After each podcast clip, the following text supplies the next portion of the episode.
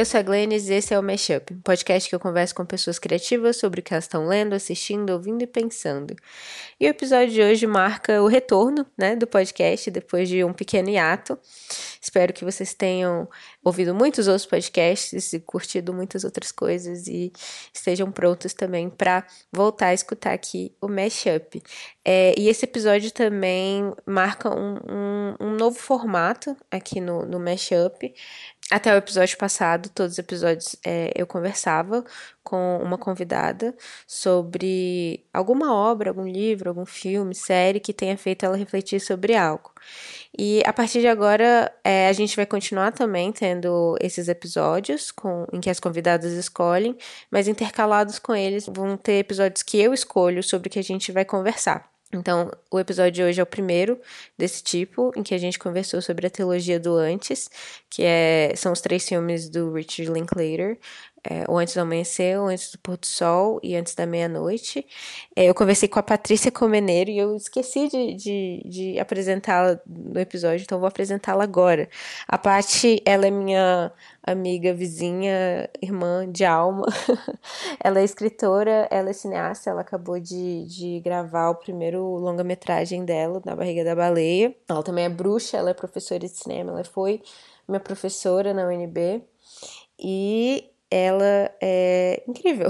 Eu acho que vocês vão gostar bastante da conversa que a gente teve sobre esses filmes. Lembrando que esse episódio tem spoilers, então se vocês é, se incomodam com isso, por favor, assistam os filmes antes de, de ouvir o episódio. Mas antes de ir para a conversa, eu queria falar um pouquinho sobre como foi esse ato, né? Esses, esses o que, dois meses que eu fiquei é, sem fazer episódios. Que é, se vocês estavam acompanhando o podcast antes, vocês sabem que é, eu passei por um processo é, meio complicado de burnout, depressão, e estava precisando cuidar da minha, minha saúde mental.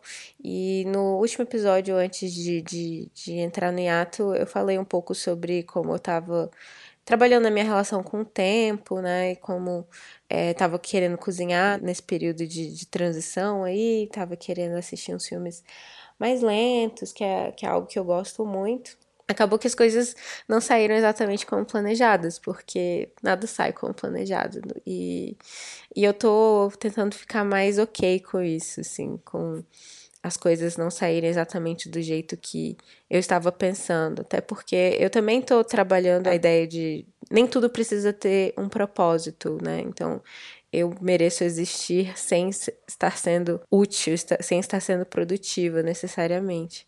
Então, mesmo o que eu achei que fosse me ajudar nesse processo agora de, cuidado, de cura, né, não necessariamente foi o que eu consegui fazer. Então, eu não assisti tantos filmes.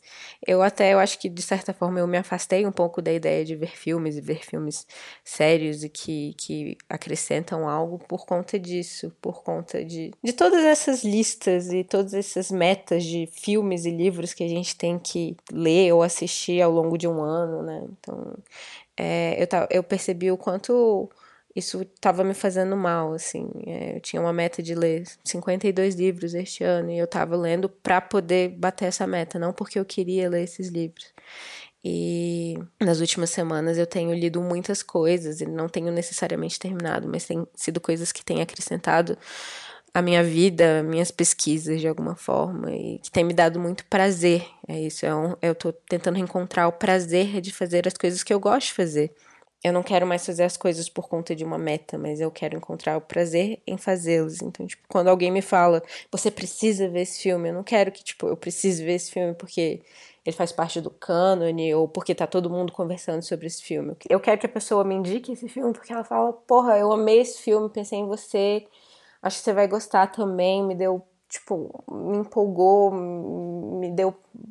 E, tipo, me, me mostre formas que me façam querer ver esse filme porque isso me excita ou me dá um tesão por assistir aquilo, né? Dá vontade de assistir aquilo, não é para cumprir algum tipo de objetivo maior, de, de tenho que estar dentro de, dessa discussão, tenho que é, assistir todos os filmes desse diretor muito importante, ou coisa assim, não, tipo, eu amei esse filme, ele, ele conversou comigo, ele me tocou de alguma forma, eu acho que ele vai tocar você também.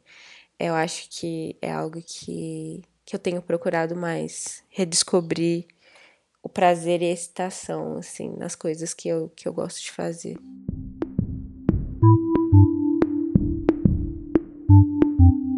E aqui hoje no Mashup estamos de volta com a Patrícia Comeneiro. Esse é o primeiro episódio desse novo formato que a gente vai fazer agora, que vai ser um episódio eu vou escolher a obra sobre que vamos falar e no outro episódio a convidada vai escolher. E como eu queria chamar de volta é, as convidadas que, que já participaram para elas conversarem sobre algo que eu escolhi, então eu chamei a nossa primeiríssima convidada, Patrícia Comeneiro. Bem-vinda de volta ao programa, Paty. Yay, obrigada! Não tinha percebido o aspecto cronológico do convite. Faz todo sentido. Na verdade, é, eu tô procurando uma desculpa. Na verdade, é só porque, tipo, a Paty é uma, a minha amiga mais próxima, né? Então, eu me sinto confortável em chamá-la e experimentar coisas com ela. Mas com você. Estamos Estranho, aí. né? Falar na, na terceira pessoa. Sim, né? somos pessoa. quase famosos, assim. então, para conversar sobre hoje, eu escolhi três filmes que formam a trilogia do Antes, do Richard Linklater que são o Antes do Amanhecer, que foi lançado em 95, Antes do Pôr do Sol, que é de 2004, e o Antes da Meia-Noite, que é de 2013. Os três filmes foram dirigidos pelo Richard Linklater e o primeiro foi roteirizado pelo Richard Linklater e pela Kim Crimson. E os outros dois, se eu não me engano, foi, foi roteirizado pelo Richard Linklater e os dois atores, que são o Ethan Hawke e a Julie Delpy. Os três filmes contam a história desse, desse casal que se encontra pela primeira vez no Antes do Amanhecer, em 95. Eles se encontram é, num trem que está chegando em Viena. E o protagonista é o Jesse, e ele chama a Celine, que é a outra protagonista, para descer com ele em Viena e passar o dia lá. E os outros dois filmes, o segundo passa nove anos depois, que é o reencontro deles, e o outro passa 18 anos depois do primeiro, então nove anos depois do segundo. É, e aí eles já estão juntos por esse, esses nove anos, e aí a gente vê outra faceta do relacionamento deles. E aí a primeira pergunta que eu queria fazer para você, Pati, é, primeiro, se você já tinha assistido eles. Uhum. Segundo, se eles te moveram de alguma forma, se eles inspiraram alguma reflexão em você. Uhum. Nossa, eu fico pensando quando que eu vi esses filmes pela primeira vez, porque eu não tenho nenhuma recordação de ter visto no cinema. Mas eu lembro, assim, de alugar na locadora o, os DVDs. E eu lembro que até quando teve uma, uma ponta da, de estoque, assim, da, da Cult, de vende tudo, estamos fechando a locadora foi um, uma situação em que eu comprei os três DVDs, mas eu já tinha visto os três filmes. Então eu não sei exatamente quando aconteceu, mas com certeza foi uma coisa que foram filmes que mexeram muito comigo, assim, que ficaram muito pra memória. Eu até lembro quando eu vi aquele filme brasileiro que é o resultado de um TCC é, de um garoto de São Paulo, eu acho que ele é apenas o fim, né? Que é meio esse formato uhum. também, né? Forma de balada, caminhando pela cidade, dialogando e processando um relacionamento, né, nesse tom é, melancólico e alegre, né, ao mesmo tempo, aí eu lembrei de novo desses filmes do, do Linklater e fiquei, ah, é tão simples, mas tão lindo. Sim, é, é porque é simples em termos de forma, mas eu acho que ele tem uma complexidade da construção dos personagens, né? Eles acabam sendo muito complexos. A gente sente que eles são pessoas de verdade, não é quando você pega os três filmes, assim, é, e essa esse movimento ao longo do tempo, né, é, é, muito interessante ver, tipo, no primeiro e no segundo filme tem determinados momentos que eles falam de coisas parecidas, né? Então, no primeiro filme eles falam sobre religião, ah, sobre como, ah, mas você acredita que a alma é eterna, né? Fala, ah, sim, acredito. Aí no segundo filme ele pergunta se acredita em, em reencarnação, ela fala, claro que não. E tipo, você acredita em Deus? Não. Então, tipo. É. Como as crenças se transformam, né? No tempo. É, as coisas vão se transformando ao longo do tempo, assim. Eu acho que o seu filme favorito também, tipo, da, da, da, trilogia, diz muito sobre o momento que você tá na sua vida. Hum, né? tipo, uau! Você não acha? Nossa. Qual é o seu, seu, favorito, você diria? Pois é, qual será meu favorito? Ai, não sei. Eu, eu diria que.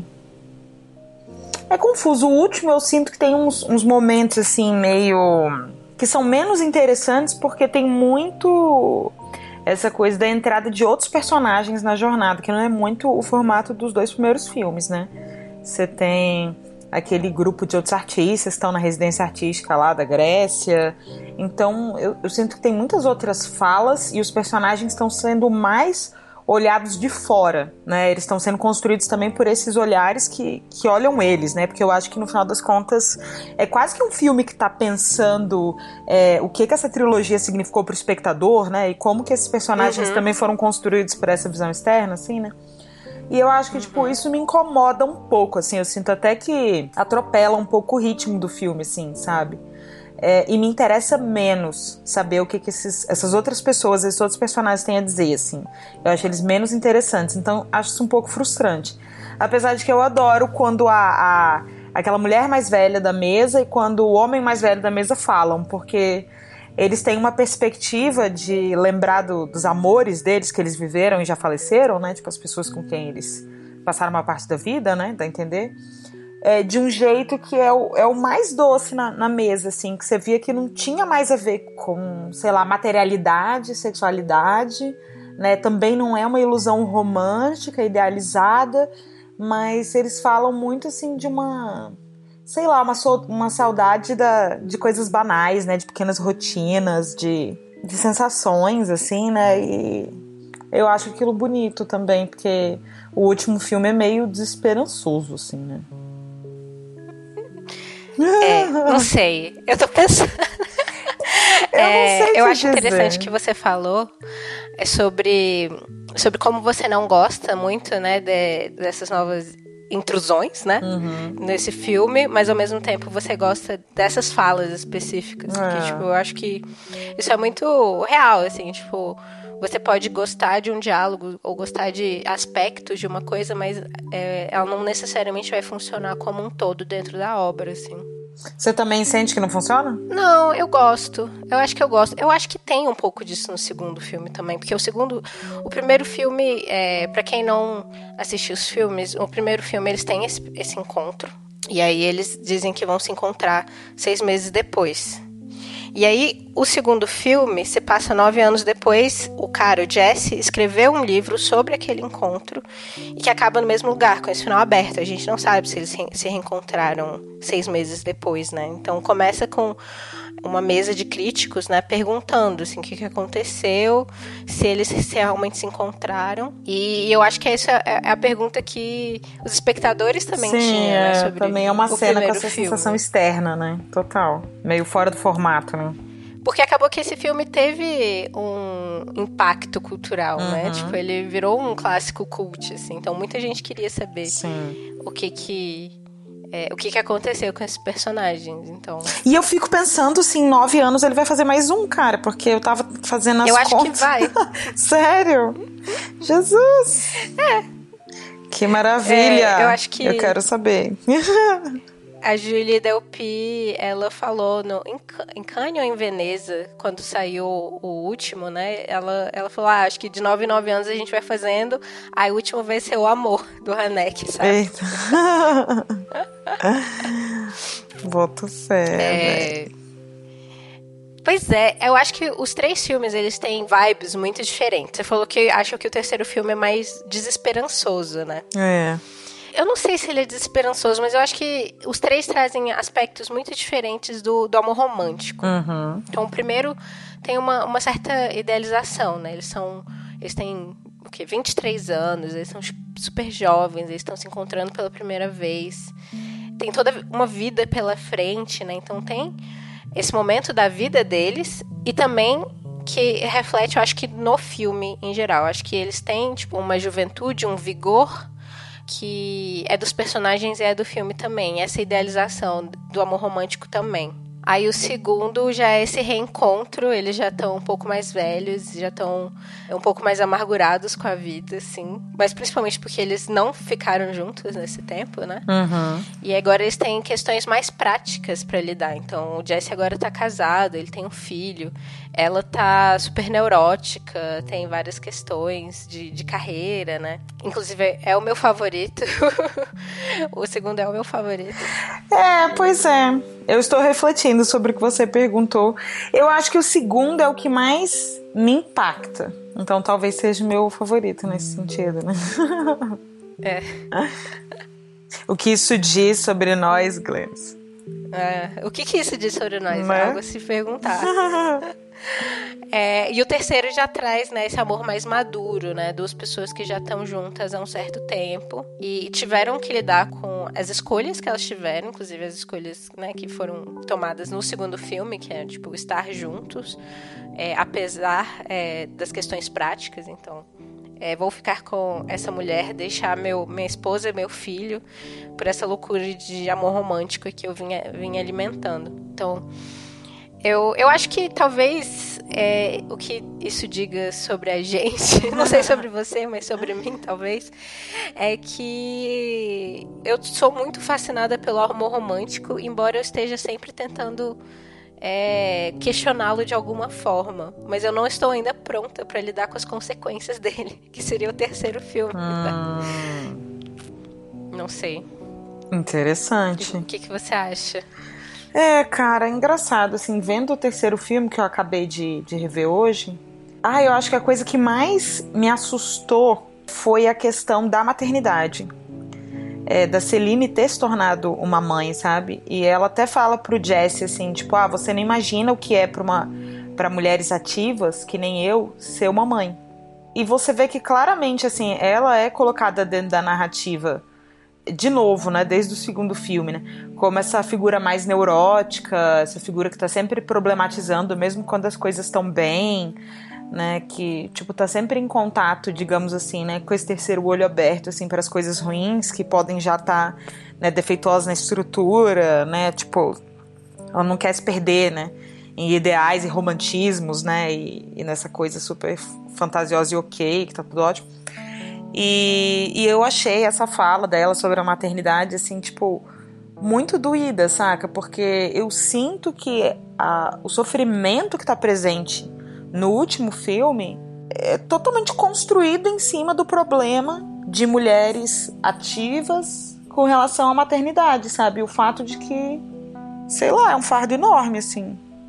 É uma coisa meio impossível de resolver, assim, saca? Tipo. E... É inescapável. É inescapável. E, é uma dor inescapável. E o Jesse meio que ele tenta lidar com isso, né, dentro do, do otimismo dele, né, um personagem otimista e, e que de várias formas conseguiu, né, a maioria das coisas que queria na vida mesmo. Mas, assim, eu acho até que esse otimismo, ele é, é, é cego, né, é raso, no sentido de não perceber que as coisas que ela, tão, que ela tá questionando ali são muito maiores do que as minúcias das rotinas e das questões diárias e quem pega quem na escola, quem faz o jantar, que são as coisas que ela tá pontuando, mas que no final das contas o, o problema é estrutural, assim, é tipo, sei lá. É, é bem assustador, assim, sabe? Porque eu sinto que as ameaças ali são muito maiores do que as questões de relacionamento deles, assim. Tipo, parece que vai para esse lugar mais, assim, da é, dessa materialidade terrível da vida real mesmo, né? Não sei. Uhum. Tipo, em que isso, o relacionamento não tá mais protegido pelo amor romântico, né? Sei lá. fiquei assim, fiquei boladaça assim no final do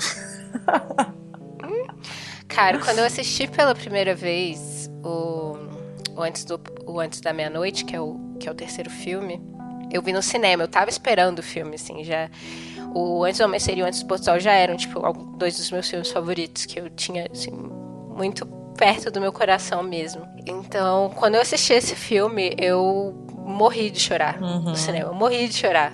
Eu não parava de chorar. E foi tipo como eu ainda tava com meu ex-namorado, que, que tinha sido meu primeiro namorado, né? Meu namoradinho da, da adolescência, né? Comecei a namorar com, com ele aos 15 anos. 2013 foi o ano que eu vi esse filme com o meu primeiro namorado da adolescência. E foi o ano que eu terminei também com esse meu primeiro namorado. Então, nossa. Então, esse momento de choro e de, nossa, minha, minhas ilusões sobre o amor romântico estão meio que estilhaçadas, veio uhum. junto com, com o fim desse meu primeiro romance. E também, tipo, de muitas das ideias mais imaturas, assim, que eu tinha sobre romance, provavelmente. Tanto que agora que eu vi esse filme de novo, é, eu não tive a mesma reação de tipo de nossa, isso acabou com os meus sonhos. Foi mais agridoce, assim. Uhum. De, tipo, o amor romântico ele não existe só no mundo das, das, ilusões, né? Ele existe na materialidade da vida também. E eu acho que também tendo vivido esse último ano esse processo de, de sofrimento, uhum. é, e como, como esse sofrimento foi muito. Não querendo romantizar o sofrimento, Uhum. Mas como o sofrimento traz também uma certa certos momentos de autorreflexão e de crescimento, querendo ou não, é, eu não sei, eu, eu, sabe a fala que ele tem no Antes da Meia-Noite, que ele fala, tipo, é, isso é o melhor que a gente vai conseguir? Tipo, isso é realidade? É, eu acho que dentro da nossa ideia de amor duradouro, tipo, a gente tem que lidar também com o fato que existem o, o desgaste e o sofrimento vai fazer parte disso e isso de certa forma fortalece também essa relação. Uhum. Não romantizando o sofrimento falando que uma pessoa tem que ficar num relacionamento infeliz. Uhum. Mas é tipo que você tem que, que medir também, né? Tipo... É, que o sofrimento também é parte da vida, dor é parte da vida, né? Acho que talvez o que você está falando mais eu entendi mais dentro dessa proposta de que a sociedade está tão orientada para a felicidade enquanto uma cobrança, né? Um, um status social, né? Uma forma de viver que não existe lugar para o sofrimento e para dor, sendo que são emoções normais, né? Que a gente tem que processar durante a vida mesmo, em tudo. Sim, é porque eu, eu sinto, eu fico com medo de cair também né, nessa. Sim, eu, eu entendo que a gente foge da dor, mas eu também não quero ser daquela tipo de pessoa, ah, o amor líquido, nada dura agora, porque uhum. as pessoas não conseguem ficar em relações e aguentar Sim. as coisas difíceis. Que é o cinismo, porque, tipo, né? Eu sinto muito que esse, é, eu sinto muito que esse discurso, que é meio que romantiza o passado e romantiza o aguentar o sofrimento sempre, é, me dá aquela ideia também de, nossa, é, você precisa passar por esse tanto de merda que essa pessoa tá te fazendo, porque senão você é uma pessoa fútil e superficial que não aguenta os trancos e barrancos de um relacionamento, assim. Tipo, eu, eu, eu quero encontrar mais um equilíbrio nisso, sabe? É, cara, acho que esse é o desafio, né? e eu acho que é complicado, né? Porque nas nossas conversas extraoficiais, né, em passeios caninos, Eu acho que uma coisa que a gente falou é também da influência da, da sociedade, né? O fato do, do Jesse ser norte-americano, ela ser francesa, então quanto da personalidade deles também não vem de uma formação é, cultural do país, né? E o fato também da, da questão de gênero, né? Dela, dela ser uma mulher, né? Dele ser um homem, e isso gerar entre eles um ruído inescapável mesmo, assim, né? Então sei lá, saca? É muito confuso porque vai para muito além do que esse guarda-chuva do amor, né? Ou do amor romântico, assim. São muitos elementos, né? Sim, eles estão no relacionamento heterossexual que, é, tra traz. Ai, é difícil isso. Nossa, é muito difícil porque eu sinto que os problemas que ela tem com Jesse são problemas que estão baseados em questões de gênero e, assim, algumas questões de nacionalidade também, porque eu acho que em algum nível o apego dela se manter na França, sendo que ele quer ir para os Estados Unidos, né? Acho que em algum nível tem a ver com uma construção de vida em sociedade mesmo, de quem ela pode ser quando ela tá na França, né? De uma forma de viver mesmo, de estar no mundo. Mas eu acho que na maior parte tem a ver com ser mulher e já ter esse sentido tão privada da própria personalidade, né? Do... Ela fala assim, né, que de não ter como pensar né? Não, não, sentia espaço dentro dela para pensar, para ficar realmente naqueles pensamentos evasivos que, ele vivi, que eles viviam, né? Conversando sobre qualquer coisa, algo que parecia ser formador da personalidade dela saber vários, várias coisinhas aleatórias e vários detalhes e refletir sobre coisinhas e observar pequenas coisas da, da vida e ter esse, esse olhar, né, microscópico e delicado para pequenas coisas aleatórias e tal. Isso era meio que o que fazia ela era o que ele se apaixonou por ela, era o que nós, espectadores, gostávamos nela. E, tipo assim, é exatamente isso que foi tomado dela no momento em que ela se torna mãe. Eu acho que talvez esteja. Não, não é por conta desse filme, mas esse filme explicita talvez o motivo pelo qual eu penso muito em não ser mãe. É, uhum.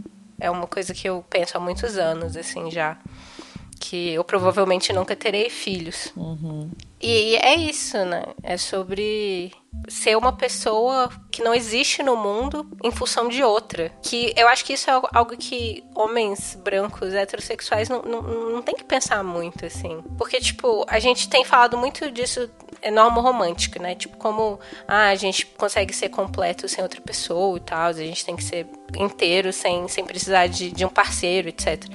Mas quando, quando a gente fala de maternidade, já é muito mais difícil, eu acho. E aí a gente tem que, às vezes, se negar algo que pode né, fazer parte da sua vida, porque ele, isso vai te privar de tantas outras coisas. Assim, vai te dar tantas outras coisas também. Uhum. Mas é, é, é, uma troca. É uma troca. Sim. Você não pode ter. E eu acho que é uma questão de personalidade. Óbvio que tem essa questão mais abrangente de gênero. Mas eu, eu vejo mulheres e, e homens né, com personalidades mais voltadas para a criação de família mesmo, assim.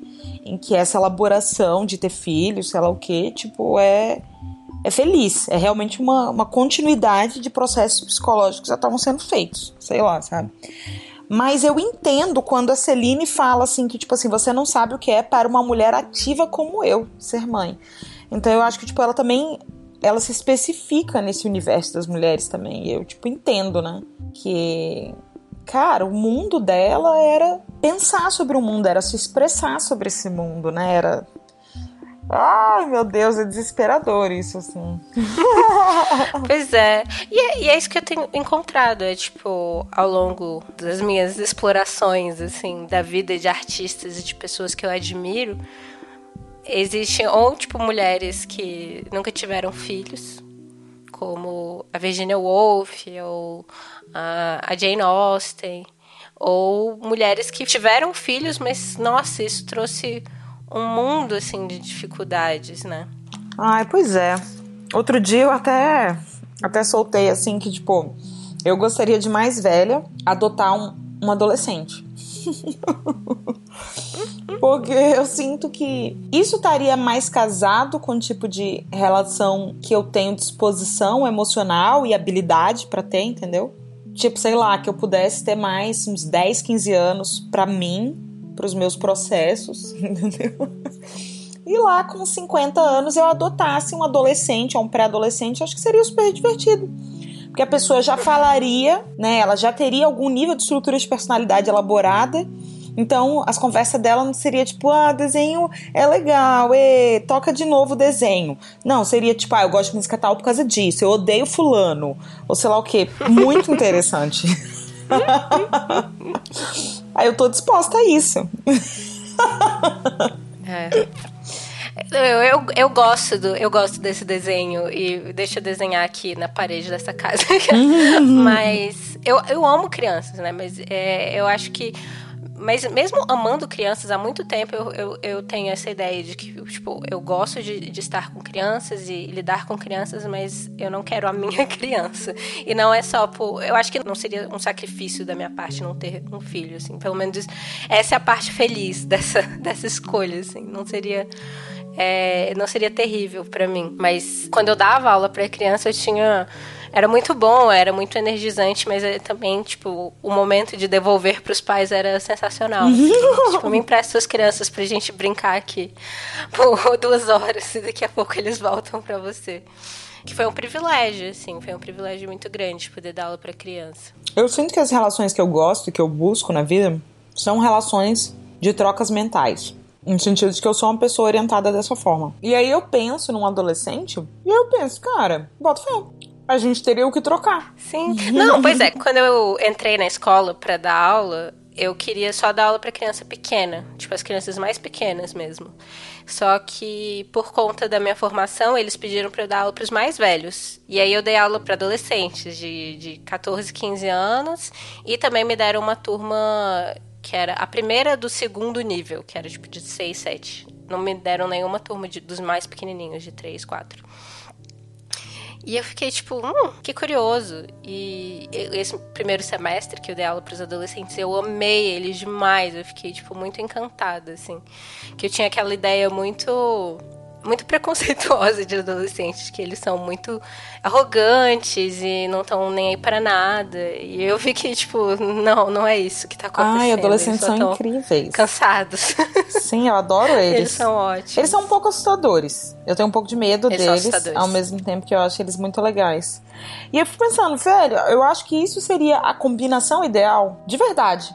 Aí entra a parte complexa eu não me sinto confortável em decidir não ter filhos, assim, tipo, em fechar essa porta completamente na minha vida, entendeu? Sim. Tipo, é, é, é uma coisa sim. que me assusta, me deixa meio triste.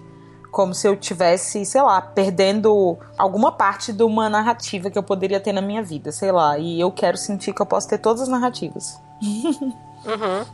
Momento Silvia Plath. Sim, cara. Então eu penso que, velho, se eu pudesse adotar daqui a uns anos um adolescente, ia ser perfeito. Isso é simplesmente perfeito. Mas de certa forma você perdeu também parte da narrativa. Mas a parte que eu não queria. Do...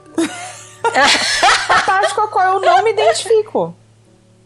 Vou escolher. Mas é, a gente tá vivendo num mundo talvez idealizado, tipo, que a gente pode escolher as narrativas em que a gente pode viver. É complicado, cara. Ao mesmo tempo, talvez volta para aquilo que a gente estava conversando em nossas andanças outro dia também, sobre as, as narrativas que a gente conta, né? Sobre a gente mesmo, as histórias que a gente constrói para meio que explicar a nossa mitologia pessoal, né? E, e resistir ao trauma, né? E ver sentido na vida, e entender o nosso lugar no cosmos, né? Sei lá, tipo. Eu fico pensando também em que medida a Celine e nós, mulheres independentes, ativas, com gêmeos forte no mapa.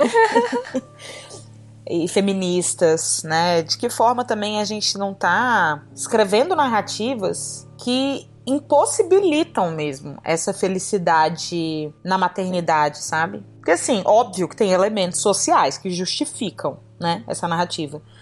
Mas, é, sei lá, eu acho que volta para a questão da, da Daenerys. né? Tipo, posso falar sobre Games of Thrones assim ou é muito aleatório? Pode. Pode, claro. Mashup é aleatório. É um mashup. Não, porque só de pensar que Games of Thrones é tipo, é um mundo ruim, é um mundo violento, é um mundo misógino, né? É um mundo de expectativa de vida baixa, é um mundo com muitas dificuldades é, externas e estruturais, né? É, é, tipo, seria a nossa sociedade tornada extrema em tudo que tem de ruim, de pior para oferecer, né?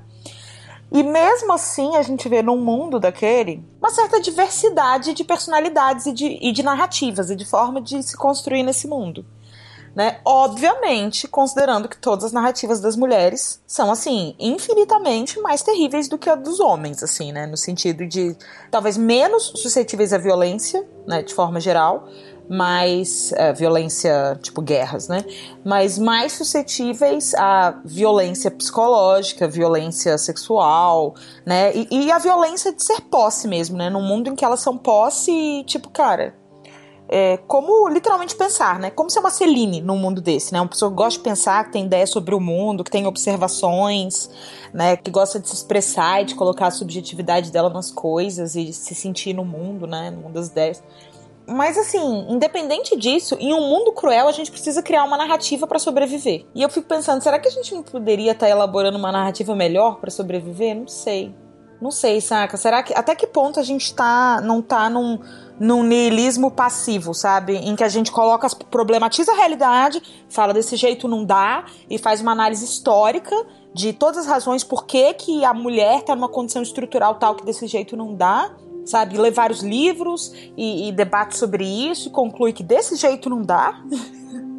Mas ao mesmo tempo, tipo, a gente tem desejos e, tipo, isso, né? O desejo do amor e, e de estar, tá, de alguma forma, dentro da narrativa do, do, amor romântico, que muitas vezes vai envolver uma família, vai envolver ter filhos também, para você poder estar tá dentro dessa narrativa e, de certa forma, suprir em algum nível esse desejo de felicidade que você tem e dentro do contexto social contemporâneo do que, que é essa felicidade, o que, que a sociedade pode oferecer dessa felicidade nesse momento, saca? Tipo.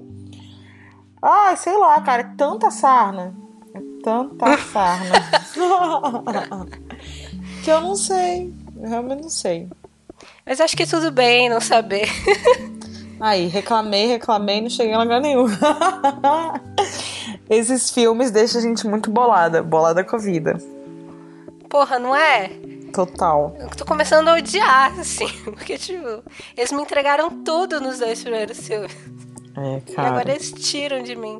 Pois é, né? Ao mesmo tempo que os dois primeiros filmes, tipo, eles entregam tudo no sentido de que há ali ainda a ideia de uma não consumação, né? Que tipo, é a base do amor romântico, né? O gozo em esperar. Porque mesmo o segundo filme acaba, a gente não sabe, né? Se eles vão ficar juntos mesmo, se vai ficar tudo bem, se vai ser uma noite só, sei lá que diabos que vai acontecer, né? Então, a gente ainda tá naquele naquela espera mesmo, né? Do amor romântico. Então é só sobre essa espera, né? É só sobre. É só sobre o que pode acontecer. É isso, né? Tipo, é no, no sentido romanti, romântico mesmo, do romantismo do século XIX. Uhum. Eles tinham essa, essa idealização do que não dava certo. Era, era tipo se uma coisa acontece, se aquele amor se concretizar, vai dar tudo errado. Tipo, o Morro dos Anos Vivantes, assim, né? E eu acho engraçado que, que muitas vezes a gente coloca a Emily Brontë, o Morro dos Anos Vivantes, como a gente coloca o, o, romantismo em contraposição, né, ao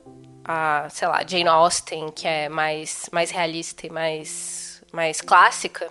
Uhum. Ela é menos apaixonada e passional e tal, mas eu acho que as, é, tanto a Emily Brontë quanto a, a Jane Austen, elas têm no final das contas, é, o discurso é muito diferente, mas a conclusão talvez seja parecida. Hum. Porque, tipo, no, no Morro dos Ventos Vivantes é, tem esses dois personagens que são extremamente passionais e apaixonados, e tudo que eles fazem é, é destruir todo, todas as pessoas ao redor delas por conta dessa paixão deles dois. E eu acho, eu acho difícil colocar isso como idealizado. Tipo, eu entendo que isso está sendo colocado de forma muito bonita esteticamente, tipo, você fica, meu Deus, não existe amor que nem o deles, mas ao mesmo tempo coloca esse amor excessivo e louco como algo que acaba em morte, né? Que acaba com, com fracasso. Ah, mas a morte é tão idealizada também, você não acha? Porque aí depois que morre, não tem mais. Não tem o problema doméstico, né? Não tem as louças. sim, sim. É, eu acho que o, romantismo no geral, eu acho que ele realmente idealiza a morte, esse amor louco e tal. Mas eu acho que em Morro dos Anjos Vivantes, especificamente, eu acho que a gente não pode acusar a Emily Brontë disso, porque ela coloca uma de segunda geração. E essa segunda geração, ela traz muito mais um equilíbrio desse sentimento, sabe? Porque no, a primeira geração tem aquela coisa, né? Tem a Kathy e o Heathcliff Heathcliff, que são esses personagens que são a natureza, né? Essa força, é, essa força incontrolável. E tem o Linton, que é aristocracia.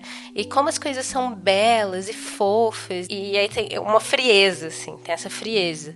E aí essa segunda geração, que já tá... O sangue dessas pessoas já tá todo misturada já traz um, uma coisa mais, mais equilibrada. Não é tanto da razão, nem é tanto da emoção, é mais o lugar do meio, assim. Que eu acho que a, a Jane Austen também traz um pouco. No Razão e Sensibilidade, apesar de ela pender um pouco mais para razão do que para sensibilidade, ela também traz.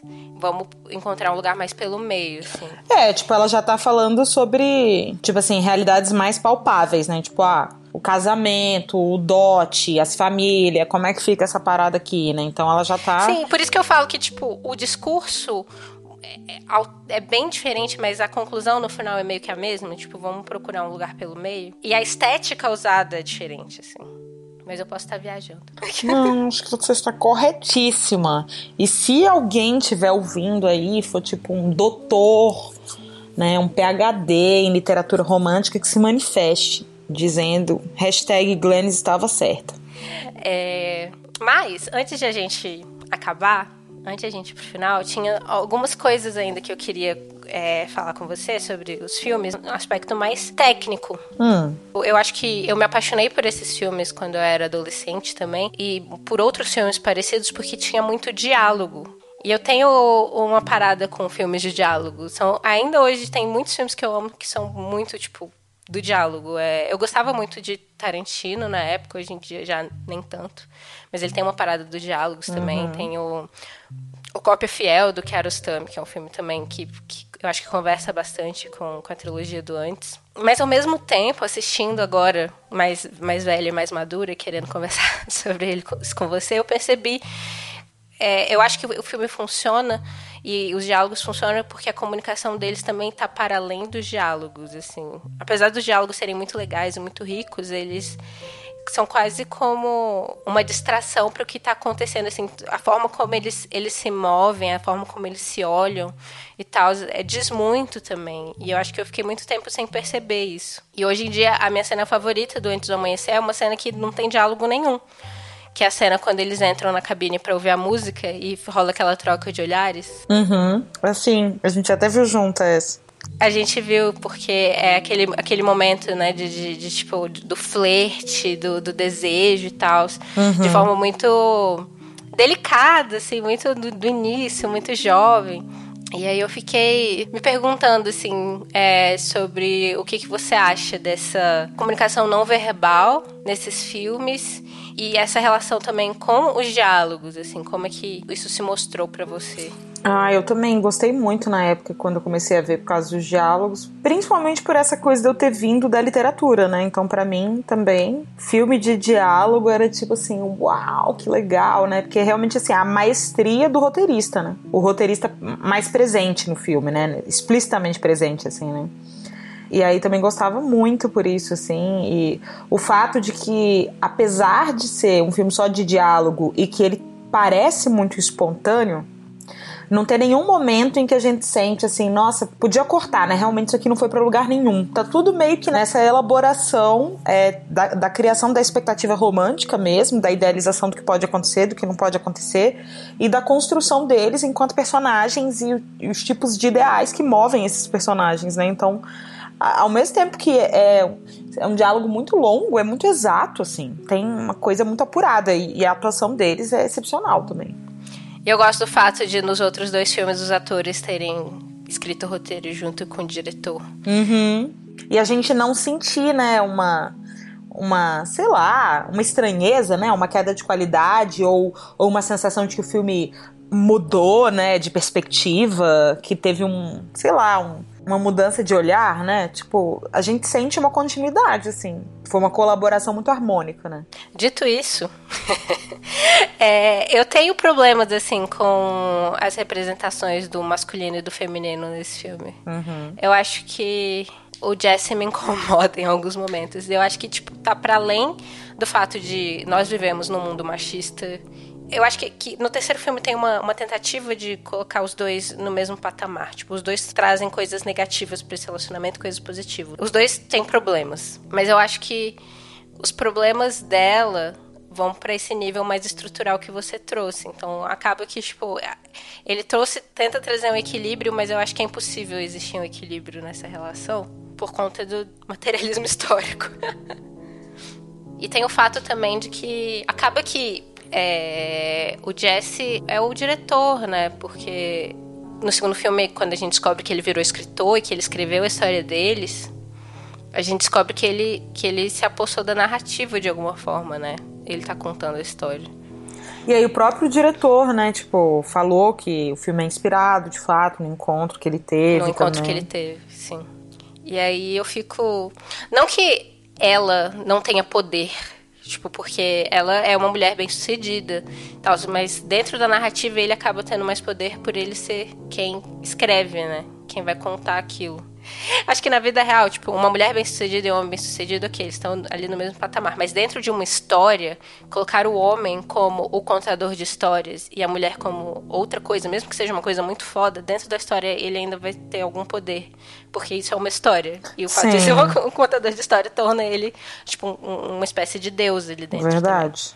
Também. É já, já torna o papel dele metalinguístico de imediato, né? De autor, né? Autor para autor. E você até falou que você queria me perguntar sobre isso, sobre ele escrever sobre ela. Sim, tem uma cena no terceiro filme em que é, ela vira para ele e fala: Você não tem permissão para escrever mais nada sobre mim do que eu falo ou que minhas filhas falam, falam ou fazem.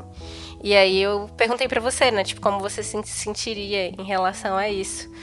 E ao mesmo tempo, tipo, você como escritora, eu acho que você tem uma relação com ele, mas você como mulher, você tem também uma, uma aliança com a Celine. E aí eu queria saber um pouco mais sobre isso. Sim, cara. É muito louco, porque eu lembrei como eu me senti da primeira vez que eu vi o filme. E que eu lembro que, tipo, eu pensei, nossa, cara, pesado. no sentido de que, caraca, eu achei um pedido grande, assim, para ser feito, assim. É, do tipo, você tá cortando da pessoa uma base fundamental de como ela se coloca no mundo, como ela se vê, e que isso não pode ser separado da vida familiar dela, né? Sei lá. Mas aí isso é como escritora, né? Mas como mulher, eu entendo plenamente a Celine. Tipo, ela tá sendo, ainda mais porque ela é mulher, ela de fato tá sendo usada, né? Tá sendo objetificada e apropriada pelo trabalho dele. Então é foda. Agora eu acho que mulheres podem se apropriar de homens para seus trabalhos. Sim. Eu acho que são dois pesos, duas medidas. É, eu acho também. Porque existe também todo um histórico, né, de homens roubando o trabalho literal de mulheres, coisas que mulheres escreveram, páginas de diário que o Fitzgerald roubou da Zelda Fitzgerald, saca? Tipo, páginas inteiras. Que essa ela interna a mulher dele e rouba a maior parte dos poemas mais famosos dele, das cartas que ela manda do lugar onde ela tá internada como uma esquizofrênica, uma doença mental, de acordo com o testemunho dele. Porque é isso, eles nem escondiam, porque para eles, no momento que você casa com uma mulher, a mulher, é, é, como ela é uma posse, como ela é um objeto, ela pertence a você, inclusive as palavras dela. Sim, né? e ele só teve a habilidade de captar essas palavras, né? né? E até dentro de uma perspectiva, assim, é, do século XXI, né, da pós-modernidade, da ideia de uma escrita, né, ou um cinema referencial e tal, isso não é. Né, num nível teórico, conceitual, isso não é nem roubo, né? Mas a gente sabe que num nível social, né, é um roubo por causa da opressão, né? É uma apropriação cultural.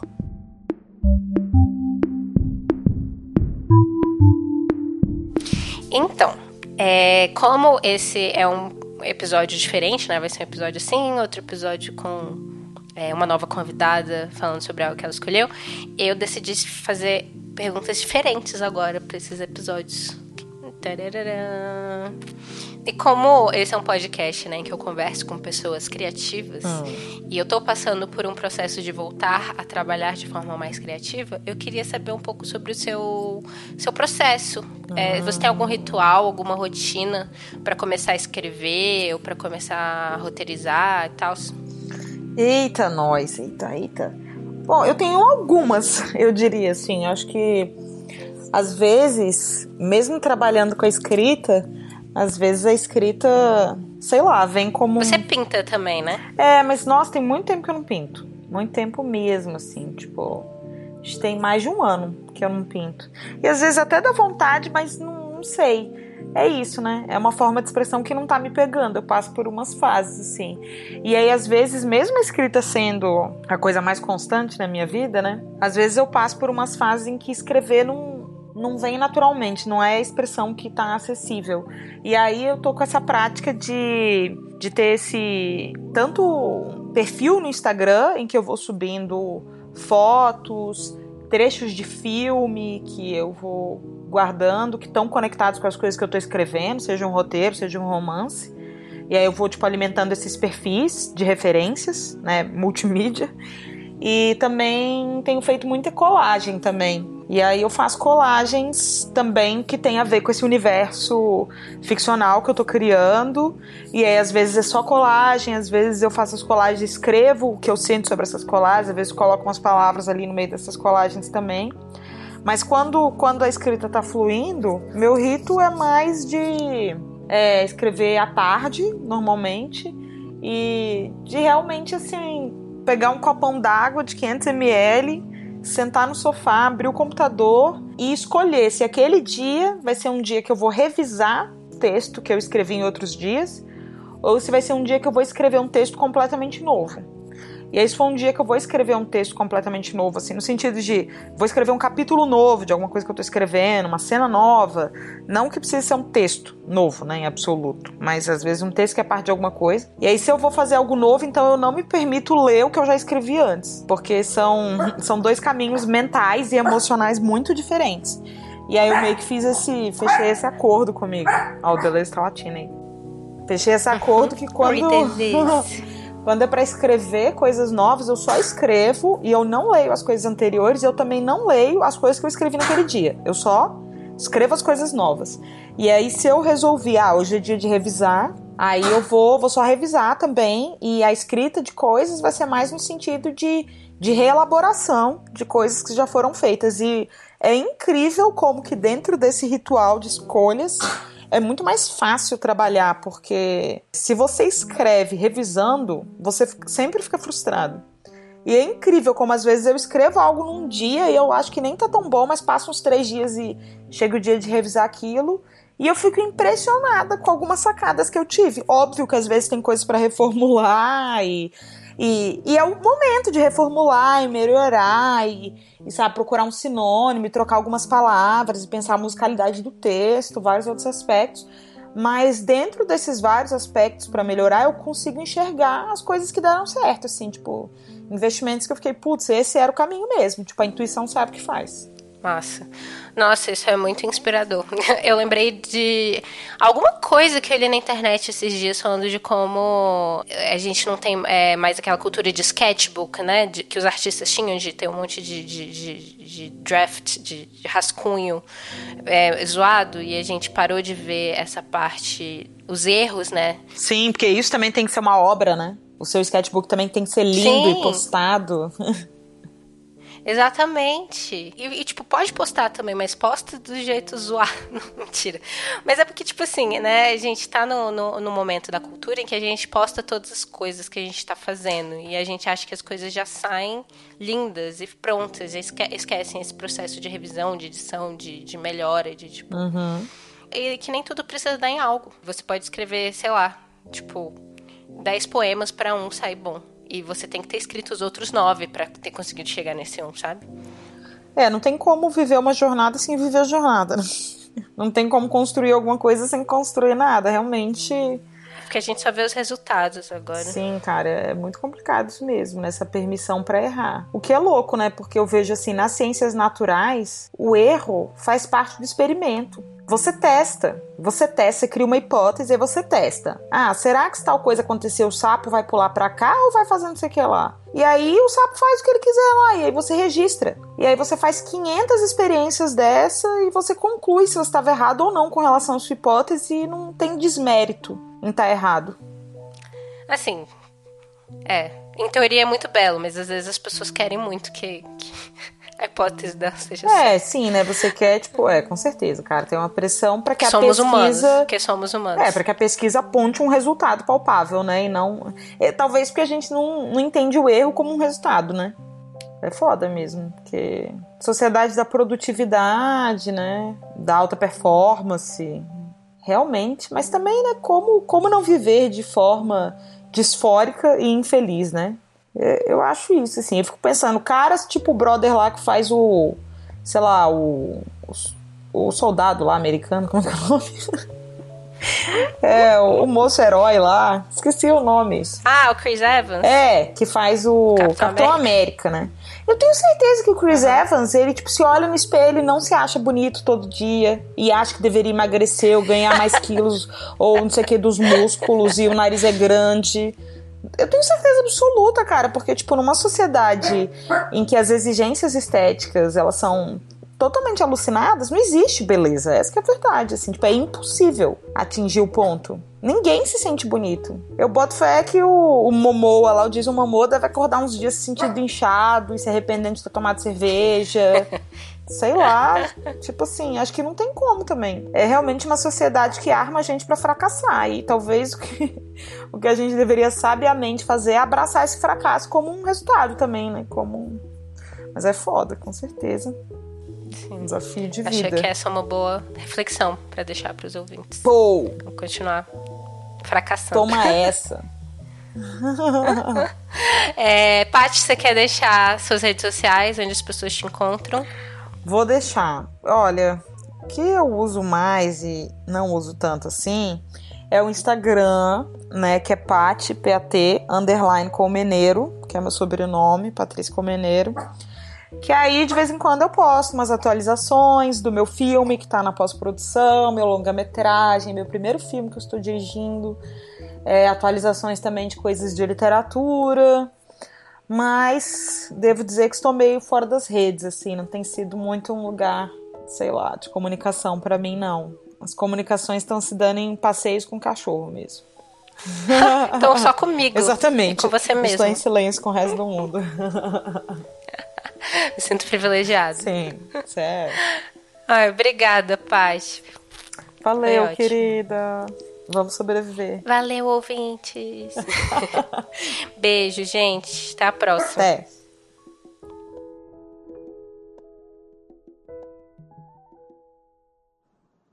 O Mashup foi criado e é produzido por mim, Glennis Cardoso, editado pelo Ícaro Souza, e as músicas são do Poddington Bear e In Love with the Ghost. Vocês podem encontrar o Mashup no Instagram em mesh.up e no Twitter com mesh_up e a gente também tá no Facebook, procurem lá Mashup e eu também estou disponível em todas as redes sociais se vocês quiserem vir conversar. Eu sou Glenis AV, tanto no Twitter quanto no Instagram.